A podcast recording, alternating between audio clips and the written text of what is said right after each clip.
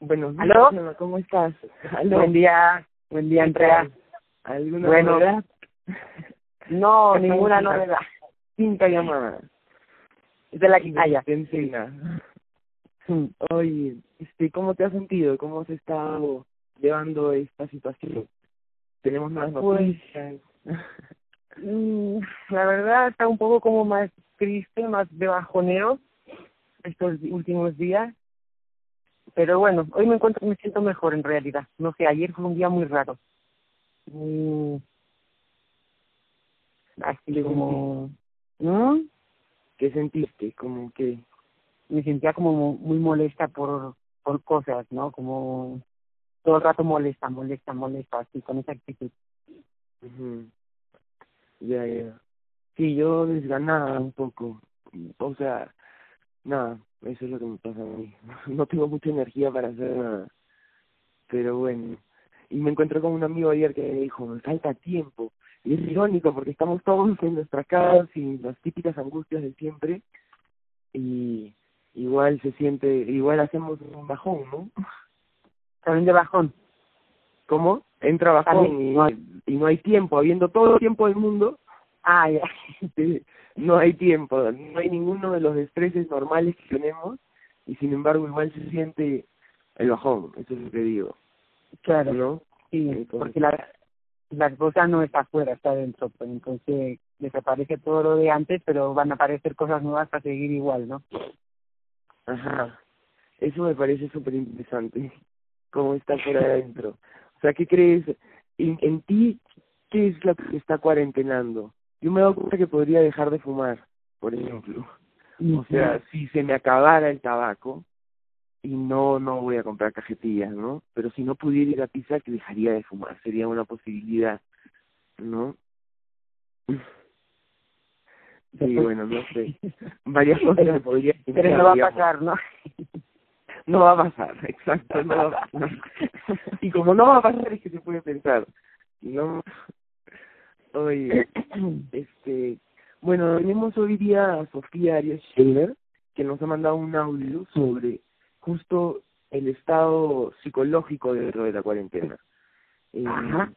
cómo lo estamos llevando, qué es lo que da más miedo, la realidad o la ficción, eh, para qué sirve nombrar las cosas. Entonces, podemos escucharlo. ¿Qué les parece? Listo. ¿Sí? Buenazo. Pip. Ahora me explicas bien a qué va tu pregunta, pero en principio el gremio siempre va a postular que lo mejor es como que habrás, o sea, como que sí mirar y, y reconocer, aceptar eh, e incorporar aquello que, que genera dolor o displacer, ¿no? O sea, como poder decir sobre la pena que uno tiene, sobre el miedo que uno tiene, sobre la rabia que uno siente, porque cuando logras admitirte a ti mismo o admitir frente a otro en, en voz alta lo que te pasa, eh, pasan varias cosas, ¿no? Uno, que no se arma una nube más grande en la propia cabeza, o sea, siempre la fantasía, creo yo, es más grande que, que la realidad, o sea, siempre uno termina imaginando eh, cosas más terribles en, en su cabeza que, que lo que realmente puede ser cuando los pones en, en voz alta. Y, y bueno, y al hablar en voz alta y el poner en palabras, eso permite también eh, ordenar, eh, poner en perspectiva, calmar, que el otro te escuche, que te dé perspectiva también, que te ayude a mirar eh, otras cosas, que te ayude a ordenar. O sea, siempre lo mejor es reconocer. O sea, cuando uno trata de tapar, eso siempre termina saliendo y explotándote en la cara más adelante. Ahora, no siempre uno está listo para, para mirar y reconocer y también es importante respetar eso, ¿no? Este, creería, no siempre uno está en la capacidad y la condición de, de admitir que, que están pasando ciertas cosas. A veces necesitas un poquito de tiempo para, para nada, para, para, para eso, para estar listo para hablarlo. Pero sí yo diría que siempre que se hable va a ser mejor. Este, ¿Qué más? Bueno, no sé, pues cuéntame por dónde llega tu, tu reflexión, porque tampoco nunca es como así, como, como que la teoría manda, ¿no? Siempre cada caso es único. Las cosas son importantes nombrarlas, eh, expresar lo que sentimos, los miedos, porque una vez expuestas en palabras, eh, toman una proporción menor que cuando las pensamos. Entonces, ah. para ella era importante la terapia, justo más o menos lo que nosotros estamos haciendo. O sea, comunicarnos eh, relativamente todos los días a grabar el programa, pero eso también nos ayuda de repente, o nos estaría ayudando, por eso nos quedamos contentas a veces, eh, a, a nombrar, a expresar lo que sentimos y entonces lo aterrizamos de alguna forma. Entonces que la gente tendría que mantener terapia por internet eh, o grupos de apoyo, etcétera, en estos tiempos, ¿no? Eh, bonito, muy, muy bacán. Ya sé. Sí. Este, ¿qué otra cosa? Vamos, vamos varios sobrevivientes. El otro día vi un meme que decía, ¿por qué no mejor contamos cuánta gente se ha salvado del coronavirus? Ya eso me parece buena. Y buenísimo, porque son miles de miles. Millones de millones. Exacto. Ah, de los, que, de los que lo tenían y se han salvado. Correcto, de los que lo ah, tenían y se han salvado. O sea, son muchísimos, ¿no? La claro, sí. muchísimos más, ¿no? Sí, exacto. ¿Qué tanto por ciento será? 300% más, 200, o sea, se han muerto 4.000 en un momento y llevaban infectados 88.000. Entonces, mm. digamos, mire ese porcentaje, ¿no? Debe ser 3%, una cosa así pero ah, infectados muchos más, ¿no? Claro, por lo tanto quiere decir que 97% se salvaron. Sí, exacto. De los infectados. ¿Qué otra cosa nos traes tú? ¿Cómo está Pisac? ¿Cómo está la gente allá? ¿Cómo está la, la onda entre la gente con la que conversas? Acá está tranquilo todo, la verdad. Y bueno, yo por lo menos tampoco salgo a comprar lo que necesito y, un poco más, ¿no? Pero parece todo tranquilo. Y la gente, no sé, hemos empezado a hacer como trueques con cosas que tenemos. Así, tú estás también en el grupo, ¿no? Me imagino. Sí, sí. Ah, sí, sí, está aquí, leí tu mensaje, es cierto. Y Eso, pues sí, saludamos a la media. Sí. bueno. Sí, bueno, entre así amigas y amigos y no sé, y no tan amigos a lo mejor. ¿Cómo sientes la relación entre los locales y los foros? Hay comentarios en, las páginas del Valle que... Sí, que sí hay algo. Sí, creo que hay algo porque lo, el otro día como que en la panadería estaban hablando de, de que están así como diciendo que los extranjeros, que no sé qué, que no sé qué. Yo también había, bueno, que no sé qué, que no sé qué, como que estamos haciendo lo que queremos y no le damos importancia y vamos a expandir el virus y así y también en el Facebook vi algún comentario como que los en Urubamba alguien decía, por acá los extranjeros se pasean como si nada, haciendo ver que no pasa nada, contagiándonos, nos van a contagiar a todos, así, ¿no? Entonces parece como que se ha abierto un, un canal ahí de, de que al final hay que echar la culpa a alguien, ¿no? No sabes qué te pasa a ti y lo sacas afuera, pues no, yo no veo más que eso, ¿no? pero sí parece que hay un poco de tensión, ¿no? Como que ven así, como que no nos lo tomamos en serio. Bueno, no sé, yo salgo con mi mascarilla, pero...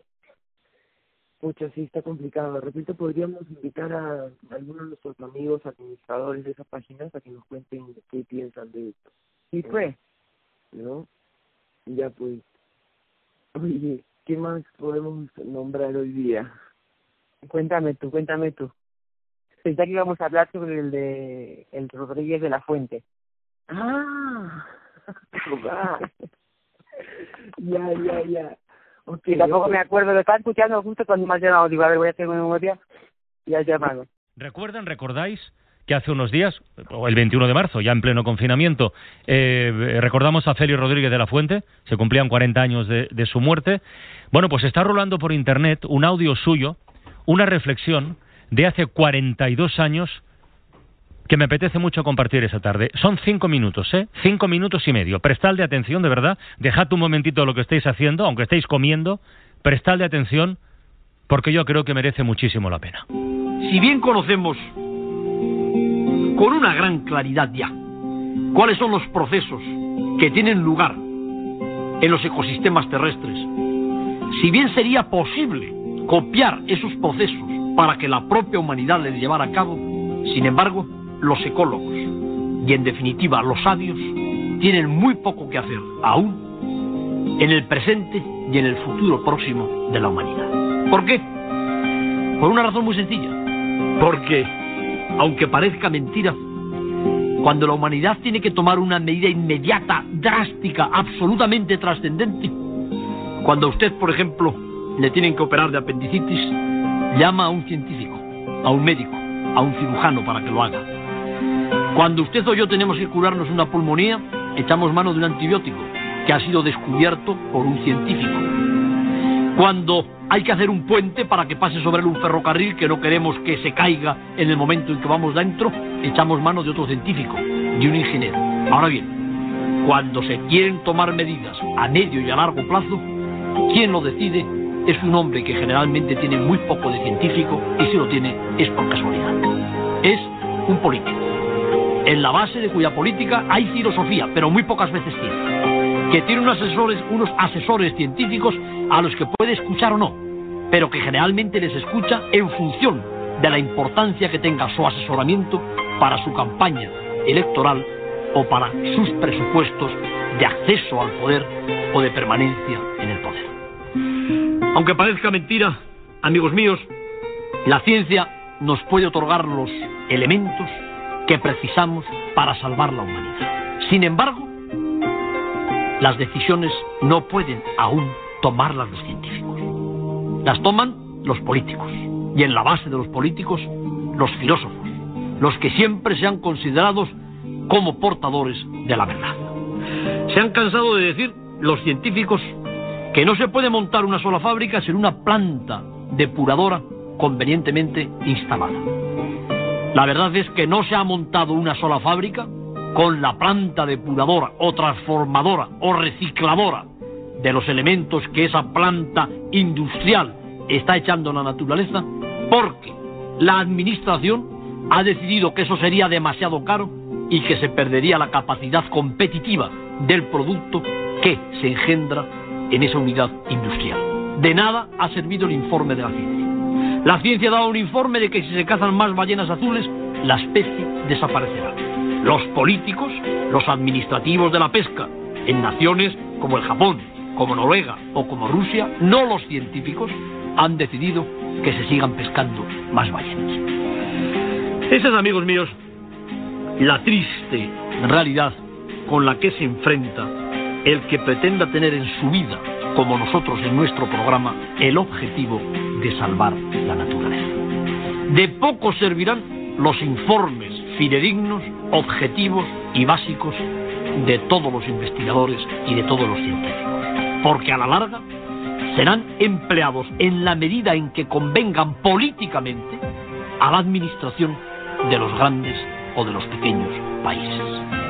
¿Cómo podría explicar, por ejemplo, un estudioso de la conducta humana, a un país tercermundista, que es posible que sean más felices sus súbditos, con un tipo de existencia neolítico, viviendo en pequeños poblados, donde labran personalmente la tierra, donde generan sus alimentos, donde todavía realizan sus funciones fisiológicas directamente sobre el campo, abonando con sus heces fecales los lugares donde van a plantar luego el mijo, el arroz o el trigo.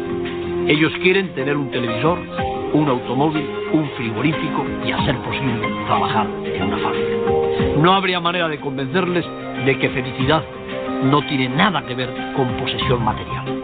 No habría manera de convencerles de que la renta per cápita no traduce una renta per cápita felicitaria, sino solamente material. Y, como los políticos para permanecer y para perpetuarse precisan constantemente elevar el poder adquisitivo de sus súbditos y precisan mantenerse en esa tremenda competencia material en la que está sumido al menos el mundo occidental, los informes de los sabios no servirán prácticamente para nada. El tema es como para poner la carne de gallina, porque dicen los sabios que si continuamos durante 50 o 100 años sin escuchar sus informes y guiados únicamente por presupuestos de orden administrativo, político o filosófico, es muy posible que no podamos contar a las generaciones venideras que no vendrán la catástrofe de una especie que se autotitula Sapiens.